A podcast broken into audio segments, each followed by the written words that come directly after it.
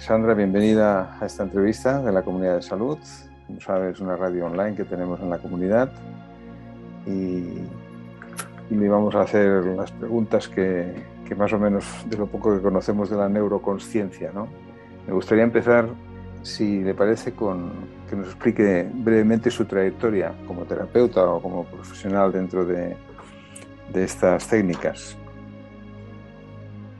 Sí, em, bueno, yo tengo 58 años. Em, empecé a desarrollar la práctica terapéutica a mis 29 años, eh, pero tratando de, de comprender lo que me estaba sucediendo. Y y poderlo ver si por medio del aprendizaje podía yo, yo administrar esto que sucedía con las manos, con los sueños, cómo observar de forma diferente a lo que observaban, por ejemplo, mis hermanos, mis compañeras de la escuela, del colegio. Y eh, primero empiezo a estudiar eh, terapias alternativas con una organización de España que estaba en Ecuador y que nos lleva a, los primeros terapeutas a tener conocimiento de fisioterapia integral, eh, integral iridología, flores de Bach, aromaterapia, bueno, en fin, un montón de terapias y empiezo a ir más allá de lo que van enseñando, eh, nos van enseñando a incluir lo que yo ya sabía. Y en una de las charlas que nos llevan, en uno de los estudios que realizo de aromaterapia, me encuentro con un indígena que estaba dando clases sobre nutrición en base a la sabiduría de la medicina andina y empezó a latir mucho mi corazón. Eh, se terminó la charla de él y me acerqué, le dije que quisiera contarle tantas cosas que me sucede. Bueno, me hice muy amiga de él, le llevé a realizar varias prácticas, en, eh, varias charlas en el país por medio del ejército. Y un día él eh, no pudo presentarse a la a la conferencia que, una brigada muy importante del país lo invitó y terminé dándolo yo. Eh, mis miedos hacia tanto hombre se fueron, eh, mis miedos a que me vean de pronto las piernas porque estaba puesta una falda desapareció y conseguí la atención y el respeto de los participantes. Empiezo a a interesarme mucho por la medicina andina. Y en esas cosas de mis viajes, mis paseos, mi, mi, búsqueda del, del chamán, que acá en Ecuador no lo llamamos chamán, lo llamamos yakcha, em, me llevó a tratar de buscar el, el, maestro que yo estaba buscando desesperadamente, porque nada de lo que estudiaba me, me conectaba con lo que yo tenía, con, mi búsqueda, con lo que me pasaba a mí. Entonces llegó a mis manos en una montaña, aparte que tuve una conexión bastante especial, el, eh, calendario agrícola lunar hecho por un, un, ingeniero que pronto se convertiría en mi, maestro, en mi profesor de un instituto superior de, donde fui a estudiar medicina andina. Y ahí ingresé mis estudios de medicina andina, pero antes yo había estudiado eh, administración de empresas y marketing también. Em, eh, me voy, no me aceptan, me dicen que yo tengo más conocimiento, que voy a perder el tiempo. Decido regresar el siguiente semestre diciendo que no sé nada. Me inscribo, eh, veo médicos de barbas largas, indígenas. Mi corazón late muy fuerte, en ese tiempo yo amaba muchísimo a los indígenas, yo ya había venido de, hacer muchos viajes por Bolivia, Perú. Estaba ya adentrándome a conocer un poco más de la sabiduría de los indígenas de Ecuador, ya organizando la entrada a la selva amazónica mientras estudiaba. Me senté en las aulas de este instituto que se llama Hatun Yachayhuasi con muchas ansias de aprender. Me enamoré de las clases que me dio eh, dos investigadores, eh, el uno es médico, el otro es antropólogo. Empecé a entender cómo ellos relacionaban bajo la investigación del doctor Germán Rodríguez, que es médico, eh, tiene una especialidad en homeopatía, pero es investigador de la cosmovisión andina. Había hecho muchos libros, no sabía yo todavía de, de la investigación que él realizaba, pero me enamoró la pasión con la que él explicaba y relacionaba a cada órgano, a cada mundo, eh, mientras las otras clases para mí en verdad ya no me interesaba porque todo sabía y si no sabía me iba más allá más allá de lo que podía ser, lo único difícil que se me hizo fue el quichua, porque obviamente con estudios y bases de inglés mezclamos el quichua y el inglés entre los compañeros que estábamos ahí. Obviamente personas adultas, muy pocos jóvenes, eh, habían psicólogos, bueno, de diferentes profesiones estudiando medicina andina. Al terminar, eh, hice la investigación de la piedra negra, aproveché que fui exalumna de, de, escuela y colegio religioso. Eh, nuestros religiosos salesianos fueron los primeros en entrar a la selva y hice una investigación sobre el trabajo terapéutico de la piedra negra que utilizaron los misioneros y aprendí un montón. Presente la investigación fue de mucho interés del profesor, del médico que me, que me pidió que haga la investigación. Y decidí regresar, eh, regresar, adentrarme más a la selva. Eh, nosotros tenemos varias etnias indígenas y mm, me llamó la, la, atención el conocimiento de los eh, de Ecuador, de los guaraníes. También están los quichuas en algunas partes de la, de la Amazonía. También estuve con ellos. De hecho, ahí me pasó una experiencia muy interesante. Pero resulta que yo iba por buscar conocimiento y las que, la que les llevaba y aportaba era yo. Y me sentía frustrada, ¿no? Porque decía, o sea, ¿qué momento voy a ser yo la que aprenda? Eh, Sí, me quería decir algo. No, no, no, que, que, es curioso que en todos los sitios se encontraba que en su interior nacía algo natural que parecía que no le iban a enseñar, sino que estaba enseñando usted continuamente, ¿no? Sí. me pasó en Bolivia, me pasó en Perú. Eh, al final terminaba yo eh, ayudándoles en los problemas que tenían. Eh, salí un poco decepcionada por no encontrar lo que buscaba, pero feliz de conocerles a los indígenas, les amaba con toda la fuerza de mi ser. Eh, la generosidad de ellos es súper amplia. Mis viajes han sido eh, sincronizaciones a donde el universo me ha colocado y, y estando ya realizando mi pasantía de medicina andina, siempre yo me forzaba más hacía una parte científica y otra parte de experiencia. Entonces, entrando a la selva, esperándole a, un yakcha muy conocido, que le conocían en el extranjero como chamán, eh, mm, aparte yo ya había ido conociendo a muchos chamanes porque estaba, era miembro de la Fundación de Taitas y Mamas del Ecuador, donde están todos los yakchas a nivel nacional. Ya les conocía a todos pero quería a alguien que supere lo que yo sé. Me hablaron muy bien de este yacha, mm, me llamó la atención el conocimiento que tenía y sobre todo los antropólogos, eh, los médicos, científicos, biólogos que habían entrado a analizar eh, el uso de las plantas de él en, en, la terapia que él realizaba a los extranjeros. Em, ahí tomé la ayahuasca sin querer porque no quise tomar no lo quise tomar porque yo ya venía haciendo conexiones con las plantas sin ingerirlas, eh, sobre todo las que se les llama las plantas de poder. Eh, tuve una conversación con ayahuasca, me contó que no estaba de acuerdo con la forma del uso, y eh, que me invitó a que le conozca, me elevó fuera del planeta sin haberla tomado.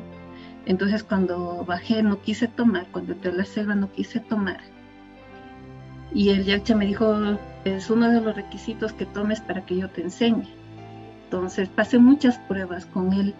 No quise abrir no quise cerrar mis ojos porque sabía que si cierro los ojos iba a entrar en un, el mundo de mucho, de mucha información de colores y no quería, por cierto, los ojos me vencieron y cerré cinco segundos. En cinco segundos vi un montón de, de animales en los árboles, árboles que crecían, en las raíces de colores, eh, y había enseguida, porque eso yo no quería. O sea, no quería, ya había hablado con la ayahuasca, no era lo que, lo que la ayahuasca quería. O sea, lo que busca el ser humano es un paliativo de, la fantasía, ¿no? Una fantasía sobre la fantasía. Em, fue una, una, experiencia muy grande estar en la selva, eh, pero en un momento que yo esperaba en el río eh, con, con, mi cuaderno de apuntes, le esperaba al chamán porque él quedó en irme a ver, así le decía el chamán. Y no llegó, eh, más en un momento ya no estaba en el tiempo. El, los grillos, no sé cómo les digan en España. Sí, sí, grillos, grillos, sí, correcto. Empezaron en su, para mí es un mantra, ¿no? Mm. Porque ellos están entre que se expanden con su canto, descansan y vuelven nuevamente. En un espacio el agua, los grillos, los pájaros, los monos, todos me llevaron a un espacio de unidad. Entonces una voz me dijo y pude entender y observar por primera vez la conciencia de unidad, el espacio unificado. Y la voz me dijo, deja de buscar, el maestro está en ti. Entonces me levanté, cogí mi cuaderno, obviamente de haber vivido esa experiencia que nunca lo olvido, que siempre me conecta y que siempre regreso. Y me encontré, me encontré a mí misma, dejé de buscar. Ese momento que dejé de buscar empezó a... y empiezo a tener mayor conexión con todo, con todo. Eh, em, em, decido seguir apoyando a los guauranes, sigo entrando a la selva, ya no con los...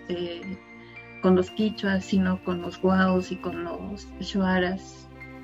Empiezo a, decirles, traigan ustedes las plantas, me dicen para qué sirven y yo les enseño a hacer medicamentos. Y les voy enseñando diferentes formas de aplicar, comparto con ellos conocimientos que me encantan. Por ejemplo, yo, yo hacía terapia hidrocolónica y ellos hacían una terapia parecida, pero con la, con la hoja de, de papaya y, con, y por ahí eh, hacían pasar el agua de la, del bambú y yo me enamoraba, ¿no? Y me enamoraba porque yo les compartía cosas y les decíamos vamos a hacer así, vamos a trabajar con esto. Y estando en la selva encontré que las niñas tenían problemas fuertes de infección y, y, el sistema, a pesar de que estaban en la selva, su sistema inmunológico era muy bajo. Entonces yo salí de la selva y dije, al universo, ¿no? Y a la fuente que creo tanto en él, que me, esto me llegó tanto a acercarme a la ciencia, y al conocimiento y a la sabiduría de él, y de eso se trata el método. Le dije, Padre, ayúdame a encontrar algo que les ayude a solucionar su problema del sistema inmunológico. No les quiero vender nada de fármacos ni regalarles, porque venderles era darles a las monjitas y las monjitas les regalaban a ellos. Pero yo no quería ocasionar eso. Eh, así es que como el mundo es tan amoroso, estudié apiterapia. Y cuando en, esta, en la Universidad Central nos apoyan para acá en Ecuador para estudiar apiterapia, decido especializarme en la aplicación de la apitoxina en enfermedades autoinmunes. Y me voy a Chile.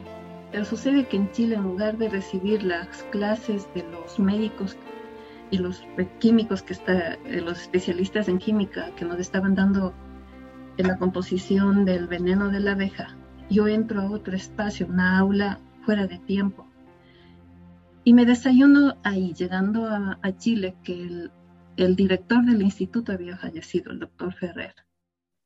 Yo iba por él para que él me enseñe. Pero cuando esto pasa, el que me da la clase es el doctor Ferrer. Y me dice, aplica la pitoxina en espacios energéticos. Y me empieza a pasar la información. Y yo vengo de Chile con otra información, diferente a la que estudié. Regresé a la Amazonía y, trabajé con apitoxina en puntos específicos para ayudarles a las niñas. Em, desarrollé un proyecto acá que de hecho gané un concurso en base a, los productos de la colmena, entre ellos el propóleo y la, y pitoxina. Gané el premio, pero era un, proyecto muy de mucha inversión que se quedó ahí. Y continué. Em, yo escañaba a los pacientes, que no me gusta llamar los pacientes, sino participantes, solamente cerrando los ojos sabía que tenía. Y me hice un poco famosa por ese, esa técnica de escanear. Cuando yo creí que ya tenía toda la información, yo sentía que una pieza del rompecabezas estaba torcido, o sea, patas para arriba. Yo decía, ese le tengo que virar. Pero no me preocupo, en cualquier momento se acomodará. Y fue que cuando salía de la, de la Amazonía recibí una llamada y me invitaron a participar de un, de un programa realizado por un ecuatoriano que vivía en Estados Unidos que se llamaba el método Adamantin System. Eh, no quise ir. Es que ya tenía mucha información, o sea, mi comunicación era directa con la fuente, con las plantas, hablaba con las piedras, o sea, con el agua, con el sol, o sea, en realidad estaba comunicándome con todo hasta con el órgano del participante. Pero entrar allá me sirvió a entender qué pasaba en mí que provocaba el comando en la mejoría del participante. ¿Por qué yo podía escañar con facilidad? Y entonces empiezo a entrar con más herramientas, no por el método que estudio, sino por la capacidad de conexión de entendimiento que, acabo, que empezaba a tener. Y esa pieza que estaba torcida empieza a girarse. Y empiezo yo a desarrollar el método, eh, un método propio, un camino propio. Y, me llamaba mucho la atención de que yo podía hacer la, mayor parte de cosas con los ojos cerrados. En eso eh, em, fui invitada a un congreso internacional de un grupo de europeos que vinieron a Ecuador Conozco a un integrante, a varios integrantes, pero de uno de ellos, un mexicano, habla mucho de mí, que era conocido de los europeos, era parte de ellos. Y por medio de él me conoce una mexicana que viene a Ecuador, me dice, te quiero conocer, voy con Noé Perón. Le digo, ven, ven a mi casa. Eh, háblame un poco de él, dice, él trabaja con visión extracular. Le digo, tráele, yo tengo unos amigos que trabajamos un método que hacemos con los ojos cerrados, pero trabajamos súper fuerte y esperamos que esto nos, nos aporte. Llegó Noé Esperón, nos habló de visión extraocular, eh, extraocular, pero nosotros nos quedamos sin sabor, esperábamos algo más. Eh, obviamente la que organizaba era yo.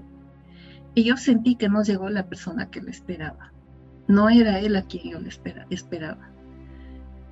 Y eh, él se fue al mes estaba yo meditando y cuando pum, aparece como una ventana en el universo un hombre con barba. Y me dice que se llama Jacobo Grimberg. Y me dice, te voy a mostrar lo que has venido haciendo. Y en ese momento siento electrodos en mi cerebro. Y me conecté, pero físicamente, o sea, no era algo imaginativo, era tan real que mi cuerpo entero se volvió con electricidad y estaba conectada al universo. Era el universo. Y en ese momento los libros de él empezaron a bajar, las portadas del libro, y yo accedí a la información.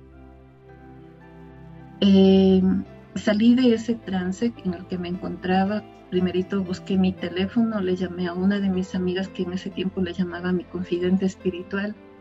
Le comenté lo que me pasó, y ella me dice, Sandrita, en algún momento yo te dije que quien investigó esto de la visión estacular es Jacobo Grimberg. Le digo, yo no te escuché. Me dice, sí te dije, pero estabas ocupada. Y también te hablé de un ruso, eh, creo que me dijo. Bueno, eh, yo estaba entre la experiencia que vivía y lo que me decía mi amiga.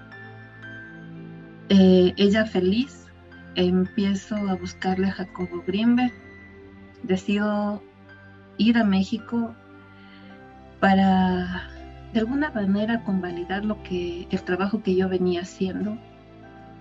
Les busco a los estudiantes de él, a la hija. Con la hija solamente pude hablar porque me pusieron en un grupo de donde iban a participar algunos investigadores y entre ellos les conocía dos muy buenas personas que son científicos eh, especializados en epigenética. Les había, eh, lamentablemente los alumnos de Jacobo dijeron que ellos nunca vivieron la experiencia de visión estrocular, que ellos estaban enfocados en, por ejemplo, en el potencial transferido. Cuando dijeron el potencial transferido, yo ya venía hablando de esta palabra de potencial transferido sin saber que Jacobo Greenberg eh, trabajó en esta, teoría con Lea, como una de sus alumnas, a quien le delegó la, transcripción de la investigación. Em, entonces, pero yo lo utilicé de una manera muy distinta a la que él utiliza. Yo trabajo con el potencial transferido dentro del método lo utilicé para aplicar con los niños que trabajo con varios síndromes o con parálisis cerebral. Trabajaba con la madre y la madre provocaba el potencial en el cerebro o en el cuerpo de su hijo y se notaban los resultados. Eh, no quise leer los libros, sentía que conocía todo de Jacobo. Estuve muy triste porque no encontré el apoyo que, que yo requería más la amistad se hizo muy estrecha con los dos científicos genetistas. Me dijeron, ¿qué quieres de nosotros? Le digo, apoyo porque necesito demostrarles que hay un cambio genético con lo que estoy haciendo. Y le dije yo, es que yo, yo he visto muchas esferas en el ADN y las veo con códigos diferentes a los que ustedes sacan. Bueno, le expliqué, ¿no? Le dije, hay geometría, hay vibración, hay una frecuencia que cambia cuando se produce una conexión total de toda la capacidad neuronal que existe en el, ser humano. Me dijo, sí te creemos, el problema es que nosotros somos vetados en la comunidad científica por irnos más allá de lo que ellos nos permiten entrar y no te podemos apoyar. Entonces dije, no voy a buscar apoyo, voy a seguir experimentando, voy a vivir esta experiencia mía con quien cree y que quiera caminar conmigo. Entonces el método, por llamarlo así, que más bien es un camino que no termina porque se actualiza, en el año se actualiza como 10 veces, mientras más acompaño, más información me llega. Han entrado acá científicos, médicos, psicólogos, madres de familia, porque para mí todos son la ciencia. Entiendo cuál es la ciencia, la sabiduría y el conocimiento del Creador el método lleva a una coherencia de tres geometrías que representan la inteligencia del creador, la inteligencia de nuestra otra parte cuántica que algunos lo llaman alma, y que a mí sí me gusta llamarlo así, y la geometría de la mente que viaja conectada al espíritu, ¿no? que es la otra parte que en realidad tiene una geometría, y que para mí son tres triángulos que están colocados en el centro del pecho al que yo le he llamado ordenador cuántico, que saben que hay algo más de lo que en el subconsciente creen que hay. O sea, se desprograman, se conectan con su ciencia y se ocasiona un cambio de experiencia, un cambio de información. Han mejorado su salud. No soy yo la que mejoro, son ellos. De eso se trata, de que, de que cada uno encuentre su ciencia se conecte con su ciencia y vaya más allá de la ciencia que conoce. Eso es mi, mi estimado Manuel. Bueno, Sandra León, es impresionante todo lo que me ha contado en, más de 15 minutitos que llevamos y es para hacer un libro. ¿eh? impresionante. Y para mí es un privilegio escuchar todo esto porque me viene a la mente un micro resumen que no se puede hacer, ¿no? Pero canalizadora, sanadora, algo innato que siempre lo ha tenido, eh, esta visión extraocular que bien, bien no sé exactamente lo que es, pero bueno, ver, ver más allá, sentir más allá, la unificación que tuvo allí en la selva, iniciación que no fue tal porque nadie le inició, ya estaba iniciado, que allí quizás le despertaron todo lo que ya tenía, ¿no? Es, es impresionante. En todo esto a mí lo que se me viene a la cabeza es que realmente es de un gran valor que una persona como usted que tenga esos canales abiertos, que algo que para otros nos es totalmente vetado porque no, no tenemos esa esencia, cada uno tenemos la nuestra, pero que eso nos sirve de guía para, para poder avanzar ¿no? y tener confianza en que sí que hay cosas mucho más allá de nuestra realidad eh, mental, emocional y física que vivimos, ¿no?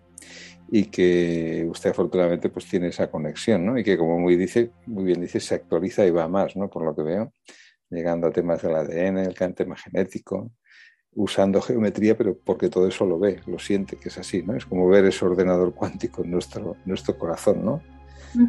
es, es, impresionante, la verdad es que sí. Eh, todo esto luego trasladado a la, a la realidad de los que no tenemos estas actitudes o estos canales abiertos, cuando hace este método o, tiene un método como tal, como neuroconsciencia, o es, pues una explicación que lleva a los demás a ser consciente de algo. Mm, y ya dice usted que cada uno conecta con su propia ciencia, ¿no? Ciencia o esencia. Pero en todos los casos hay buenos resultados, con el apoyo siempre de su presencia y de su energía, o, o luego uno solo está, digamos, vetado para todo el mundo, para, no, para unos sí, para otros no. Explíquenos un poquito eso. Todos, todos, todos tienen, es que todos somos una partícula de la fuente, o sea, todos somos una parte de él. Y, sí, y al ser una parte de él, todos, me di cuenta que yo tengo el potencial para acompañar y despertar eh, la canalización en todos. Todos pueden canalizar esa información, todos canalizamos. La situación es que a medida de que nos vayamos desocupando del subconsciente, que es la parte en realidad que más está colocado en todos los espacios de nuestro cuerpo, se bloquea el canal. Pero en realidad todos. Em, este camino tiene siete niveles y, y un especial donde hay un encuentro físico, ¿no? Donde hacemos más ejercicios de mayor eh, actividad y esto no, no es como una ilusión. O sea, si usted dice, se le dice al, al, participante, activa tu sistema nervioso central o, tu sistema nervioso periférico o los pares de nervios espinales, lo activa y lo está sintiendo, no se está imaginando. Si yo le digo, observa lo que tengo dentro de mi mano, lo está observando si yo le pido que descodifique los programas que bloquean con su conexión como un canal de conciencia mayor, lo va a descodificar, pero no como un mando, sino porque estoy conectada con su, con su conciencia mayor, en este caso que viene a ser el alma que provoca este encuentro. Eh, entonces, el propósito de nuestra experiencia en este viaje es hacer que la inteligencia, que, que es esta geometría, la inteligencia del ego, se convierta eh, o suba a la parte eh, superior del triángulo a la conciencia que no está siendo utilizada, la conciencia que ha hablado el psicólogo, ¿no? Los psicólogos, los que le pusieron conciencia, subconsciente o inconsciente, por ponerle un nombre, pero son inteligencias, son estados de conciencia que se deben equilibrar y el subconsciente no puede ser mayor que la, que la conciencia de la mente, porque hay otra conciencia que es la que maneja el alma. Y esa conciencia del alma tiene cualidades, que es la que se lamentablemente es desconectada por la capacidad mayor que ocupa nuestro cuerpo, el subconsciente o el inconsciente, que son diferentes. Entonces, si todos los seres humanos empezamos a ser conscientes de que el subconsciente no debe ser el que nos permita vivir de forma automática, vamos a ir desarrollando y subiéndole la conciencia de esta experiencia para que haya una coherencia con la inteligencia del alma.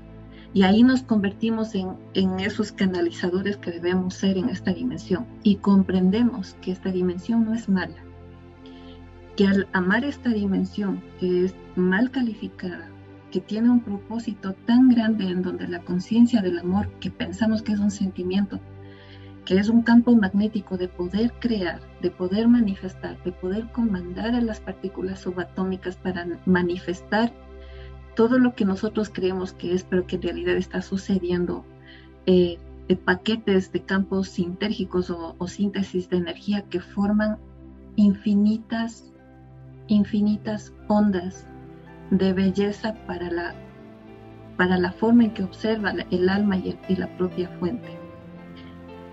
Entonces, em, esto de, poder ver también es una parte del subconsciente, ¿no? Que pensamos que los ojos son los que ven, cuando no es así. Podemos ver con los ojos abiertos u observar con los ojos abiertos y u observar con los ojos cerrados y activar nuestro cerebro o nuestro lóbulo frontal a 360 grados y percibir todo lo que nos rodea. Como el resultado final que es material, como lo que le origina la materia. Entonces ese viaje es muy interesante. es de, un, calado mayor, porque todo lo que he dicho se me está diciendo que no solo la conciencia como tal, que dicen que es inconmensurable, que no tiene límites, ¿no? que hay otra inteligencia del alma, ¿no? la cual muchas veces sí que comprendemos, ¿no? que habría que ver o escuchar el mensaje del alma, pero usted va más allá, ¿no? hay una inteligencia del alma que usted tiene la capacidad de canalizar con eso y esa es la que realmente puede hacer grandes cambios ¿no? en la realidad que vivimos. Justamente eso es lo que hacen los participantes. Algo que se hace en este camino es que yo no les digo, esto tienen que ver, esto tienen que conectar. Y yo les acompaño y las facilitadoras que se forman en el método les acompañamos amorosamente a que viajen. Y cuando sentimos que empiezan a viajar con el subconsciente o con información que tienen, les preguntamos si lo que están observando, eso parece. El momento que ellos conectan con la pregunta, se salen de la ilusión y conectan con la realidad y se encuentran con un mundo infinito de mucha información. Entonces de eso nos encargamos y ahí van conectando, ahí van transfiriendo la información. Son los canalizadores de la conexión y empiezan obviamente un proceso de autoobservación para poder entender quiénes son cada uno, quiénes somos, qué hacemos y cómo estamos unificados a todo este cerebro universal muy, muy interesante, porque hay diferentes niveles en todo lo que se refiere al espíritu, al alma, a las emociones. Y uno lo puede ver por el enfoque porque sufro, porque tengo problemas, porque todo me va mal. Entonces se buscan muchas respuestas a todo, ¿no? Pero esto va todo un poquito más allá, ¿no? Ya casi no estamos preguntándonos por qué estoy sufriendo, sino que es como abrir canales suficientes como para que automáticamente irán solucionando una serie de cosas. Pero me pregunto yo, la persona que está muy arraigada a su mente o a un sufrimiento, un padecimiento puntual que tenga o de muchos años, esa persona le va, le va a hacer un cambio por hacer este tipo de, despertar. Si aún está apegadísima a su mente, muy apegada a sus sentimientos, a su realidad. Claro, eh, ahí se da cuenta, es algo tan interesante porque primero es un, un, programa copiado y pegado, ¿no? De la madre o del padre. A veces es más de la información de la madre, porque la madre se vuelve como un computador que genera otro computador. Y ese computador mm, que genera le va a transferir los programas que, que tiene. Y es que el computador se parece a lo que nosotros somos. Y, en ese momento en que encuentra esos paquetes de información el participante cuando viaja a la mitocondria, empieza a ordenarla, esa información, a desprogramar lo que no es. Y de paso le hace el favor a la madre y a su, a su abuela y a, y a los, todos los que vienen eh, en su cadena ancestral y a su descendencia. Entonces corrige ese momento el ADN. Así la madre esté muerta porque queda una información en esta dimensión. Eh, así como el ADN espiritual o fantasma, como le quieran llamar, sigue existiendo, asimismo existe el programa de la madre y de la abuela. Entonces se desprograma ese, ese programa, se coloca otro programa en base a las inteligencias del alma y sucede que cuando sale de la mitocondria, al participante, el participante ya no, ya no observa de la forma que observaba con miedo, con dolor, eh, o que se colocó en un estado de víctima y que eso provocó una artrosis o, o un problema diabético. Resulta que desapareció todo eso porque es el efecto de los programas, es el efecto de la herencia del subconsciente de su madre o de su padre cuando ya baja, viaja también al ADN nuclear. Bueno, eso es, clarísimo, esta información es súper importante, que los oyentes que nos vayan a escuchar se quedarán sorprendidos. ¿no? Estoy viendo que está enlazando con un ordenador cuántico, con, un, con conectarse con una inteligencia del alma, con un paquete de información. Está utilizando conceptos que en realidad es lo que a veces vulgarmente se dice que la energía también puede contener información y esa información no se pierde, igual que la energía no se pierde y está, como usted te estaba comentando, este tema de personas que aunque no estén, esa biodescodificación, que también hay sistemas que hacen algo parecido, pero mm, va directamente casi a decir, a ver, mm, no, no te quedes con un pensamiento o con una creencia de que tienes un karma que tienes que sufrir, sino que hay unos paquetes heredados de tu padre, de tu madre, de cosas que te pasan en la vida que nosotros, en la conciencia que vivimos cada día, no somos capaces ni de saber que están, ni de, ni de descodificar o resetear o eliminar esa información. Y me está comentando que sí se puede hacer siempre y cuando estés con esa inteligencia del alma y con una eh, canalizadora que te ayude a hacer ese pequeño paso. O sea que eh, el alma y el sufrimiento y el karma, nos podría comentar un poco en realidad no, eso es una creencia, eso, es información, ¿no? Es como la informática, un disco duro con grabaciones y, ha hecho una copia de seguridad exacta al padre y la madre, ha hecho una mezcla y eso se puede descodificar, ¿no? Es lo que usted me está comentando. Sí, se puede, se puede descodificar. Em, y, y, las herramientas, nosotros venimos cargados de, esa herramienta, de esas herramientas y, y obviamente de lo que eh, a, mí me parece muy pobre que pensemos que existan ciertas personas que son las únicas que pueden canalizar información. No es así. Todos los seres humanos podemos conectarnos con lo que en realidad somos porque tenemos un hilo que nos conecta al alma. El alma tiene la información perfecta de la fuente, no tiene error, no tiene programas. El único programa que tiene la fuente es el programa del creador. Perdón, el alma tiene el programa del creador pero al nosotros estar en diferentes dimensiones, eh, provocamos una desconexión por la experiencia que elegimos, porque nosotros elegimos a los padres. ¿Para qué elegimos a los padres? Para desprogramarles a ellos, para desprogramar la conciencia universal. Me refiero a la matriz, para desprogramar el ego universal, porque la matriz está, está llevada por un ego universal y hay inteligencias, o sea, de seres humanos que saben la capacidad del ser humano y que nos desprograman. O sea, no solamente venimos desprogramados por la información de la madre que genera programas, también estamos desprogramados, desconfigurados de nuestro verdadero origen por quienes saben nuestro potencial, que son obviamente, bueno, ¿para qué lo vamos a mencionar? Pero, pero estamos sometidos a eso y no es un cargo pero es una elección. Y nuestra, nuestra responsabilidad es descodificarnos, desprogramarnos de esos programas para poder desprogramar a nuestros ancestros y a nuestros descendientes.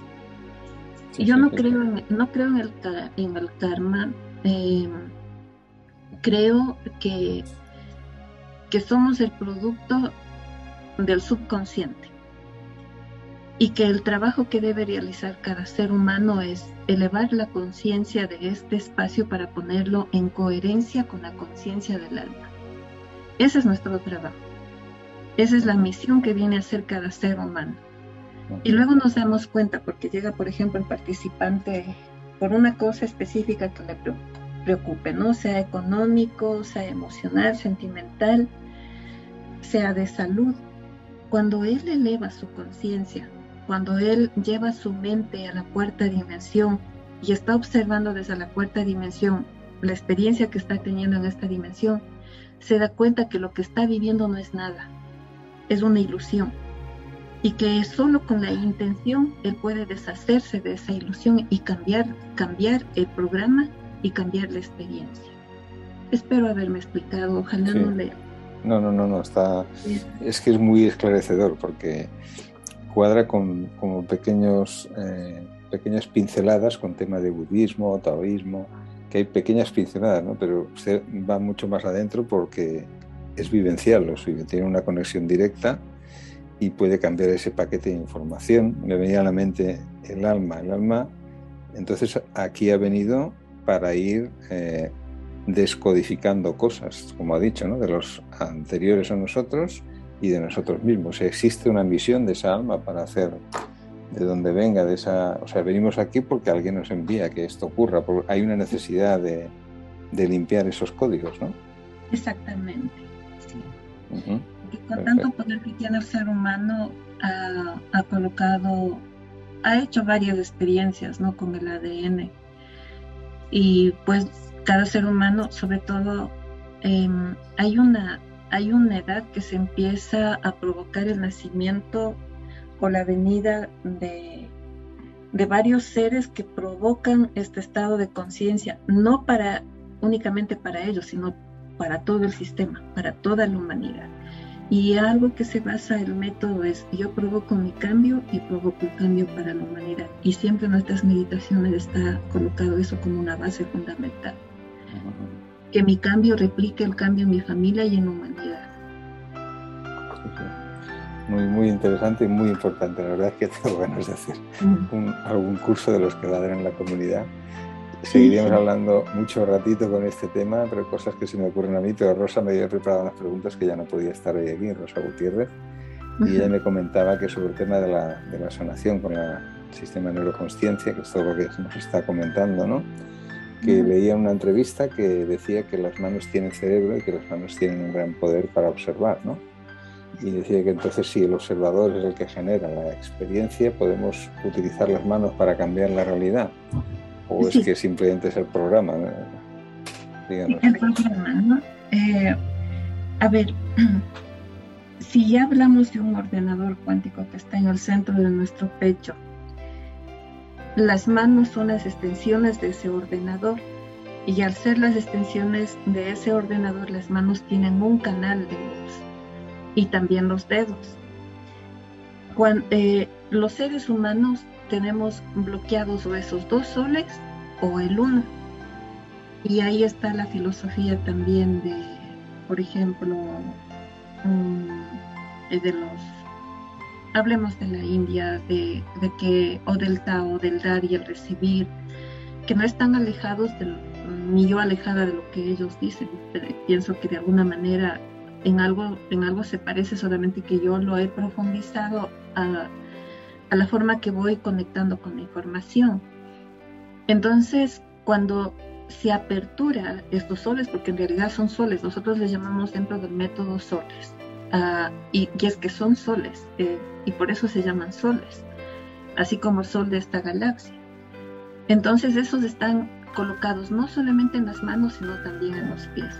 Cuando estos se abren, nosotros colocamos un equilibrio en la experiencia de dar y recibir, no solamente de forma monetaria, sino en nuestra experiencia de sembrar y cosechar. Cuando los canales de las manos y de las yemas de los dedos se abren, empezamos a conectar con toda la experiencia que nos rodea, externa e interna, y los hemisferios cerebrales se empiezan a equilibrar. El óvulo frontal se hace grande, empieza a, provocarse redes sinápticas impresionantes, se provoca la neurogénesis mientras yo trabajo con las manos en equilibrio sabiendo que son unas que son conexiones del ordenador cuántico y de mi corazón también, ¿no? Y que van a equilibrar mis hemisferios cerebrales, el óvulo frontal o la neocorteza. Eh, y hago un anclaje y me pongo en coherencia del campo, del campo magnético del planeta. Es súper interesante. Eh, empieza a equilibrarse el sistema nervioso central y el sistema nervioso periférico por medio de la actividad que empezamos a realizar con las manos y los pies. No son solamente las manos. Entonces una persona puede, si yo le pido que levante la mano frente al equipo, eh, y en el equipo yo le estoy presentando imágenes o palabras, y él está aparte vendado los ojos, pero solo sus manos se direccionan al equipo. Ellos empiezan a, a ver con las manos. Entonces yo les digo, y mientras tú lees con las manos, ¿qué parte de tu cerebro se está activando? Y ellos van diciendo el lóbulo occipital, el, eh, temporal, el parietal, eh, o la parte izquierda, derecha, se van señalando su cabeza, tanto, tanto niños como adultos. Y si yo trabajo esto con niños con parálisis cerebral o con personas que están en silla de ruedas, yo me vuelvo testiga de un milagro. Cambia en ellos su, su, salud, empiezan a pararse. Yo le vi pararse a un chico de la silla de ruedas que nunca caminó. Sí, sí, es, es eh, apasionante e increíble esto, porque es algo que explicado como lo ha explicado todo, tiene lógica, tiene sentido. Por lo tanto, la clave está aquí en que alguien nos tiene que canalizar o tenemos que saber conectarnos a estas cosas que tenemos dormidas y a partir de ahí tenemos el potencial todos, porque todos venimos de la misma raíz y todos venimos con las mismas herramientas, aunque dormidas quizás, ¿no? Exactamente, solo las tenemos que utilizar. También me comentaba que dice que existimos eh, en en otro estado de experiencia y que, que no es el de, o sea, que nosotros estamos aquí, pero luego ahora en otros estados, ¿no? Del alma o del ser vivo. Dice que no es la reencarnación, que si nos podía explicar un poquito esto. Ya, cuando, cuando hay, un, hay un punto cero, ¿no? En donde antes de generarse toda, toda la experiencia de todo lo que investigan los astrofísicos, los físicos modernos, eh, antes de que exista todo lo que estudian los científicos, hay un punto cero, yo le llamo el punto cero. Em, en ese punto cero, cuando el alma, eh, cuando el creador decide fragmentarse y que son millones y, billones de partículas con su verdadera información, ellas son el alma. Le voy a hablar un ejemplo suyo. usted es una partícula que nace del punto cero en un espacio creado por el creador.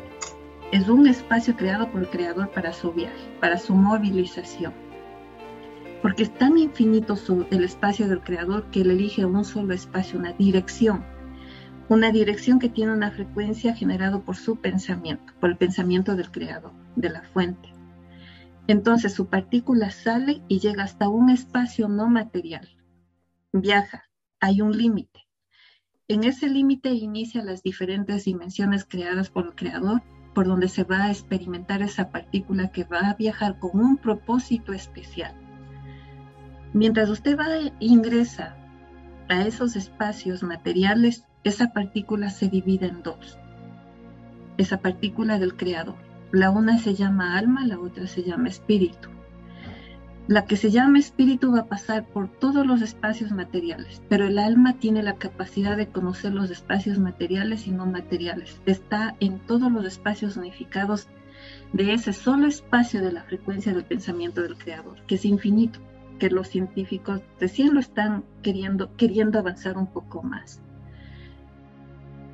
Entonces, esa partícula que viaja, que para nosotros puede ser un tiempo determinado, esa partícula va teniendo formas por las diferentes leyes de las dimensiones por donde viaja.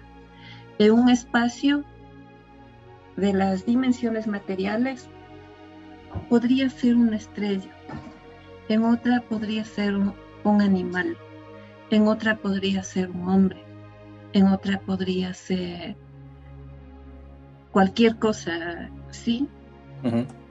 y en otra es Manuel.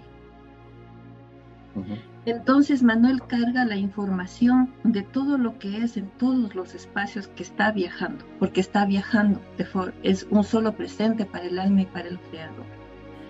Lo que usted provoque en cualquiera de los viajes va a provocar para todos sus viajes, para todas sus experiencias.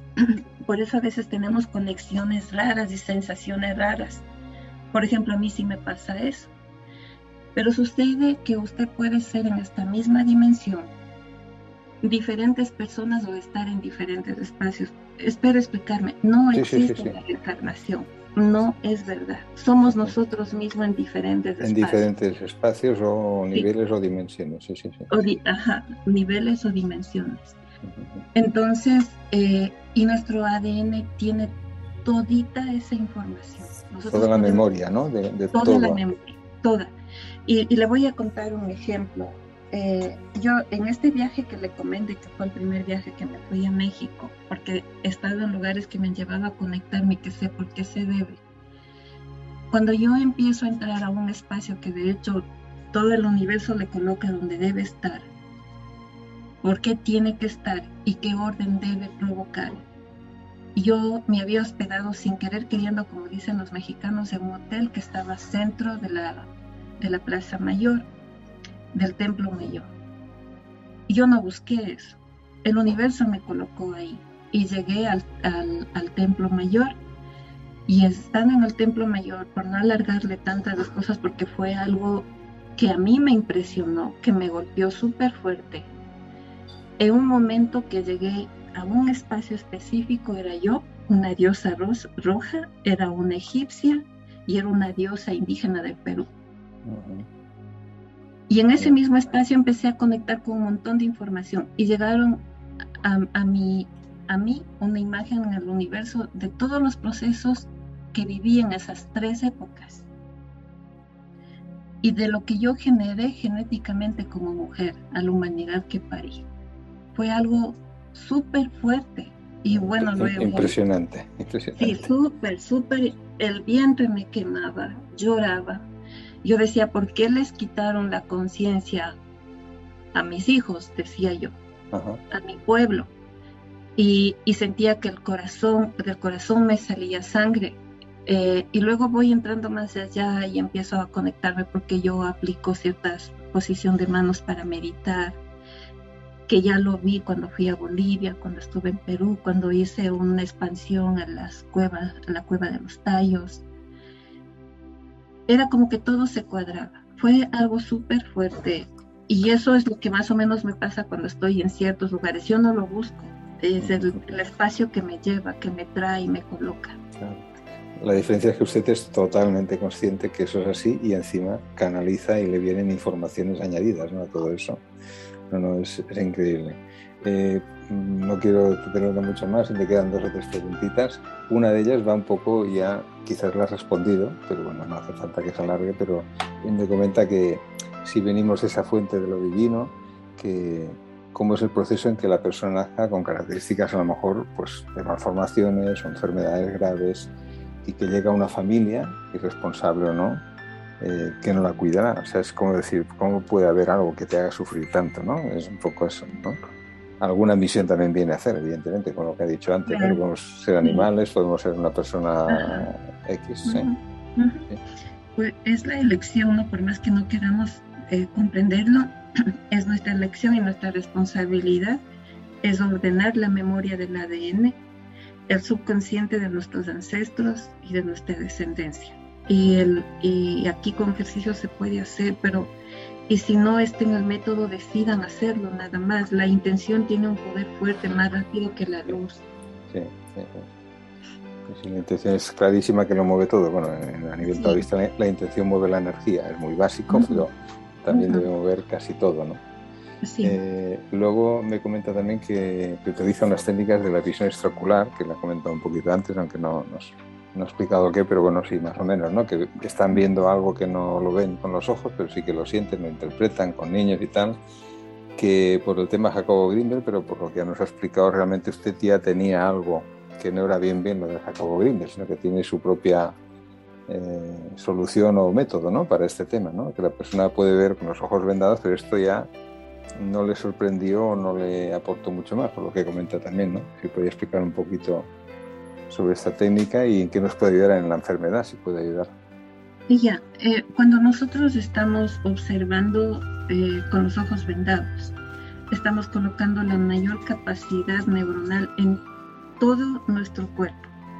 Y al, y al provocar este, esta capacidad se produce una vibración, una frecuencia que producen las neuronas. Y esta frecuencia, esta capacidad energética que se provoca en nosotros organiza los sistemas, el sistema inmune, el sistema endocrino, el sistema inmunológico, el sistema sanguíneo. Todos los sistemas se empiezan a ordenar. ¿Por qué? Porque la química empieza a cambiar, porque existen unas, unas partículas, eh, inclusive, que ya creo que les están investigando, encontrando, que producen una coherencia eléctrica en nuestro, en nuestro organismo. ¿Por qué? Porque ya no somos el pensamiento, estamos en un estado de atención, en observación, en observación y ya no estamos siendo el programa del subconsciente o del inconsciente que nos hace producir un desorden en los sistemas. Entonces, nos estamos convirtiendo en los verdaderos observadores. Estamos en coherencia de lo que le dije yo a usted, en, en, llevarle la conciencia de esta experiencia, de esta mente, a, a sostenerse, a cobijarse con la conciencia del alma. Entonces podemos percibir, empieza a producirse nueva programación en nuestro sistema nervioso central. Y no solamente observamos con las manos, o, tal vez observamos con los ojos vendados. Existen puntos en el cerebro que nosotros le llamamos el 6A, el 6B, el 6C. Podemos observar con la corona, podemos observar con el codo, podemos observar con las vértebras de la columna y al observar con las vértebras empezamos, eh, eh, trabajamos con un proceso de desprogramación mucho más acelerada, pero todo tiene un paso. A mí me encantaría tratar de hacerlo lo más rápido que se pueda este paquete de, formación a los que ustedes me han invitado. Eh, quiero salir de mi responsabilidad que tengo de terminar los talleres de, de neuroconciencias y llevarles a todos los que quieran de su comunidad a aprender a observar sin los ojos lo que normalmente decimos ver, ¿no? Para mí ver es una cosa, observar es otra cosa. Sí, sí, yo, vamos, estoy deseandito ya empezarlo y le pide que, que envíe cosas, que preparemos cosas porque es demasiado, demasiado importante porque es como ahora mismo con esta conversación a mí me acaba usted como de, de conectar con que no solo es la observación de la meditación, yo suelo hacer meditación, no mucho, pero medito, intento estar en calma, en paz, tranquilidad, pero no solo es eso, o sea, si nos olvidamos de esta alma que por aquí hemos dicho, conecta con la, con la inteligencia del alma, si no sabemos cómo, si no, si no se nos inicia quizás, o sea el concepto que sea, es difícil que salgamos de todo este tema de nuestro subconsciente terrenal, digamos. Estamos en un nivel que no es ese, hay que ir al otro. El que lo tiene abierto le comunica muy bien y empiezan a pasarle cosas y el que no lo tiene podría estar toda la vida meditando y no ocurriría nada, ¿no? Claro, se queda estático, no avanza. Exacto, exacto. Por eso que es muy, muy aclarador y le agradezco un montón eh, que lo haya explicado, que haya explicado su vivencia, que, que, repetiremos más entrevistas porque aprenderemos muchísimo todo seguro, de detalles que le han pasado y que está en un continuo cambio, ¿no? y ya digo, para mí es un placer encontrar con una persona que sí que tiene respuestas, ¿no? Porque muchas veces la gente se le abren canales pero no sabe ni qué hacer con ellos, no tiene nadie al lado, ni un maestro, ni alguien que le, que le encamine, no, esto es así, ah, vale, ahora lo entiendo, y ahora debes poner la intención aquí. Y esto es súper importante, porque hay mucha gente, más de la que nos pensamos, que, que, está despertando a, como ha dicho antes, a cierta edad, como si se abriera algo, ¿no? Que, que te lleva a, situaciones que dices, bueno, aquí, ¿qué estoy buscando yo? ¿no? Y te haces muchos propósitos en la vida diferentes, ¿no? Y eso, evidentemente, sin personas como usted, pues es bastante complicado, ¿no? Llegar a, avanzar en eso y te puedes quedar ahí perdido, o el que tiene suerte y tiene una gran conexión, pues va fluyendo, ¿no? Pero los demás nos quedamos muy anclados todavía en todo esto, ¿no? Y al comprenderlo, yo creo que solo haciendo el mapa que usted ha hecho, podemos comprender que hay otra cosa más y que sí que podemos llegar a contactar con ella. Yo siempre decía, eh, hago chikun y, y de clase y tal, decía, bueno, el alma es que en realidad no podemos llegar a contactar con ella porque ella ha venido a hacer una misión y quizás para permitir que esa alma haga y cumpla su misión, yo siempre digo que hay que dejar de estar, dejar de ser aquí mm, neutro simplemente y permitir que las cosas vayan sucediendo.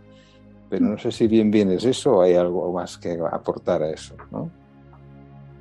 Claro, los aportes los, estamos dando en cada presente, pero ¿desde dónde estamos aportando? Eso es lo importante, preguntarnos desde dónde lo estoy, estoy aportando.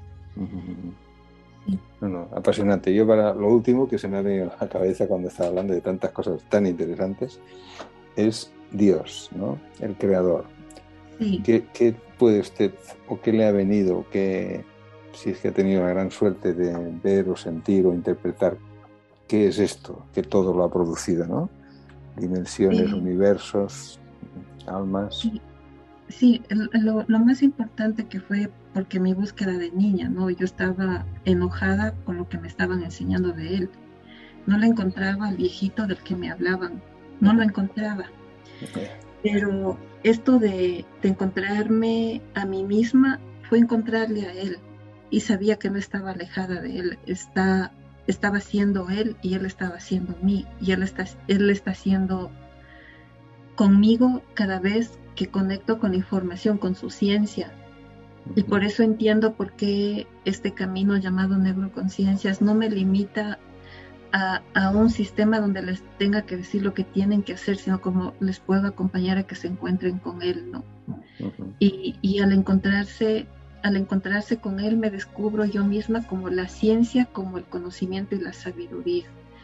Y todavía me falta por conocerlo, pero hablar de él no es ponerle palabras porque él no es palabras.